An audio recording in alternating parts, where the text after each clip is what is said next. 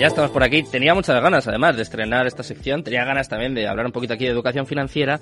Y para ello voy a contar con, bueno, dos pedazos de profesionales para empezar. Ya lo habéis escuchado. Vamos a contar con Belo Baba. Y encima tengo por aquí a Valentín Santamaría. Es Head of DeFi. También es profesor de el posgrado de DeFi de BitBCN. Y tengo también a Albert Salvani. Ya ha estado por aquí alguna vez. Por si alguien no le conoce, bueno, pues yo voy a decir quién es. Es consejero estratégico de Belo Baba. Ahí es nada. Y también es profesor del posgrado DeFi de BitBCN. Y van a estar aquí los dos para hablarme del acuerdo que han llegado con Clean Carbon y sobre todo yo quiero saber mucho de Velobaba y de BitBCN. ¿Qué tal? Chicos, buenas tardes, que me quedo yo solo, ¿eh? me quedo ya aquí hablando ya hasta las 4. Hola, buenas tardes. Buenas tardes, ¿qué tal? Un placer, un placer teneros por aquí. Tenía ganas ya de estrenar esta sección, ¿eh? Ganas. Igual que nosotros, igual que nosotros también. Había ganas ya de, ir haciendo cosas para, para abrirnos un poco más a todo el mundo. Eh, bueno, salió la noticia, si no recuerdo mal, hace una semana o dos, pero seguro que hay algún oyente que no se ha enterado y quiero que me contéis. Eh, sé que habéis estrenado vuestro Launchpad. Si os parece, antes de nada, contamos qué es un Launchpad y ahora me decís que estáis haciendo con Clean Carbon, con energías renovables, ¿eh? además muy ligado también a, la entrevista anterior. ¿Quién se lanza? A ver, me contáis qué es un, qué es un Venga, venga, a ver, dale. Venga, a ver, no seáis tímidos.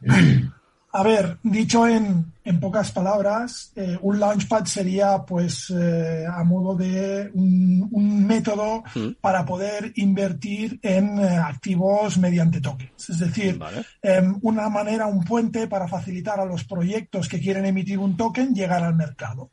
Tener, ofrecer esa, esa financiación. Sería como las, digamos, salidas a bolsa que se efectúan en mercados tradicionales, pues aquí tienes esta alternativa que supone pues ofrecer tu token al mercado para mm. que la gente pueda adquirirlo. Una especie de lanzadera, más o menos, ¿no? Exacto. Visto desde el punto de vista de startups, pues sería una especie de lanzadera, correcto. Vale. Y contadme ahora qué, estáis haciendo, bueno, es tanto Global como IDFN, eh, ¿qué estáis haciendo con el proyecto canario Clean Carbon? Me pareció muy chulo, ¿eh? Todo... Yo, a ver, no lo eh, quiero contar yo solo. A, ver, em, yo creo que es un poco eh, la tendencia que hemos visto en la entrevista anterior. Mm. Em, yo creo que el mercado está virando hacia allá eh, proyectos que no solo eh, tienen una traslación en un entorno financiero, en un proyecto de finanzas descentralizadas, mm. sino que las finanzas descentralizadas no se convierten en el centro, sino son una herramienta. Mm. Y entonces, vez veremos más proyectos de la economía real que tienen una traslación a las finanzas descentralizadas y se financian a través de estas finanzas descentralizadas. Y en ese sentido, Clean Carbon a nosotros nos atrajo desde el primer momento porque es un proyecto eh, basado en energías renovables y por lo tanto tiene un componente de ESG, ¿no? De, de, responsabilidad social y tal, pues que también es importante para nosotros. Justo una de las cosas que se achaca siempre, ¿no? Tanto a Bitcoin como a las criptomonedas en general, a la tecnología blockchain, no siempre se dice que contamina mucho, pues vosotros prácticamente vais a, solucionar este problema, ¿no? Se habla mucho de la escalabilidad, en este caso también se ha hablado mucho de la contaminación, que es una cosa que venís a contrarrestar de alguna forma. Y además, eh, también estoy viendo que los inversores que adquieran el token de BBCN van a poder participar en la fase de preventa, ¿no? Bueno, o han podido participar, ¿no? Si no me equivoco, ya ha sido. Ya ha sido, sí, sí, sí. Están, estamos en esa fase ahora mm. ya del lanzamiento. Y sí, al final es un poco, pues, eh, como dice Albert, ¿no? Nosotros como, como fondo de inversión eh, tenemos muchas responsabilidades, hmm. eh, no solamente comprar barato y vender caro, porque eso, eso al final lo, acabas aprendiendo, sino tenemos responsabilidades en diferentes ámbitos, ¿no? Y, y una de ellas es el, el, apoyar o ir, ir, con proyectos que estén alineados con nuestra, con nuestra visión, con nuestra misión, con los valores que queremos aportar y sobre todo también diversificar también nuestra cartera de inversiones en proyectos que no estén generando mucho ruido ahora, hmm. porque ahora mismo todo está centrado en los juegos, los metaversos, hmm. las DeFi, y sí eh, focalizarnos también en, proyectos que sabemos que van a tener un calado bastante importante en la sociedad, en la tecnología y en todos estos ámbitos en cuanto a ciudades inteligentes, en cuanto a ciudades respetuosas con el medio ambiente, para generar eh, un proyecto de gran valor. Y tenemos que estar ahí ahora porque es el momento, en momentos iniciales es cuando más interesante es por el precio y también porque tu apuesta luego a futuro pues se ve más compensada, ¿no? O mejor, o mejor valorada. Y el Launchpad, mm, pues básicamente les ofrecemos a toda nuestra comunidad por mm. devolverles todo lo que nos han aportado a nosotros, pues el, poder acceder a, las condiciones que ha podido acceder a Baba eh, a, esta inversión, ¿no? Entonces es muy, es una experiencia muy bonita y encima, pues eso, que vamos a, trabajar con el equipo para, llevarle a todas las partes del mundo y que realmente se pueda convertir los desechos, los residuos, toda la parte contaminante que se pueda carbonizar de alguna manera y, podamos limpiar el medio ambiente. ¿Y cómo sirven para esto las finanzas descentralizadas? ¿Cómo, ¿Cómo se utilizan o cómo sirven de alguna forma de, no sé, de puente, de mecanismo para llevar a cabo esta, esta gestión y reciclaje de residuos? me parece bueno, al final, al final el, el, proyecto, el proyecto inicialmente se basa en las finanzas descentralizadas para poder acceder a la ronda de inversión hmm. y luego ellos, a través de la tecnología, a través de blockchain, a, través de, de, su protocolo, de su plataforma, eh, van a ir tokenizando, de alguna manera van a ir tokenizando eh, activos o instalaciones físicas que convierten residuos en energía. Y hmm. de esa manera se va a poder eh, materializar la, experiencia o la parte que ellos quieren hacer de, de descarbonizar el planeta. Las finanzas, al final, DeFi eh, son finanzas descentralizadas, pero tampoco es un concepto, o sea, todo está por definir en esta mm. industria. Nadie tiene la, verdad absoluta, ¿no? Y cuando alguien pretende tener la, definición exacta de las cosas es complicado. Pero al final, uh, DeFi va a poder, eh, igual que los eh, NFTs y muchas cosas que posiblemente vengan con el proyecto en el tiempo, van a mm. poder, eh, se va a poder hacer, va a poder generar una economía dentro del propio proyecto para que los holders o las personas que estén realmente apoyando el proyecto más que especulativamente, sino que, eh, que se sienten identificados con esta, con esta, mm, con este impacto en la sociedad, con este impacto en el medio ambiente, eh, puedan generar procesos de staking, puedan generar procesos o, generar pools de liquidez, porque de alguna manera también al proyecto le vale para eh, tener más peso en el mercado, para tener más liquidez, para tener los activos cuanto más estén sus activos, sus tokens eh, fuera de circulación eh, o custodiados en carteras o en pools depositados para generar fees, para generar eh, rentabilidades de otro tipo, pues al proyecto le vale para que su capitalización, para que el valor del proyecto tampoco se vea perjudicada por excesivos movimientos del mercado alcista, del mercado bajista, sino que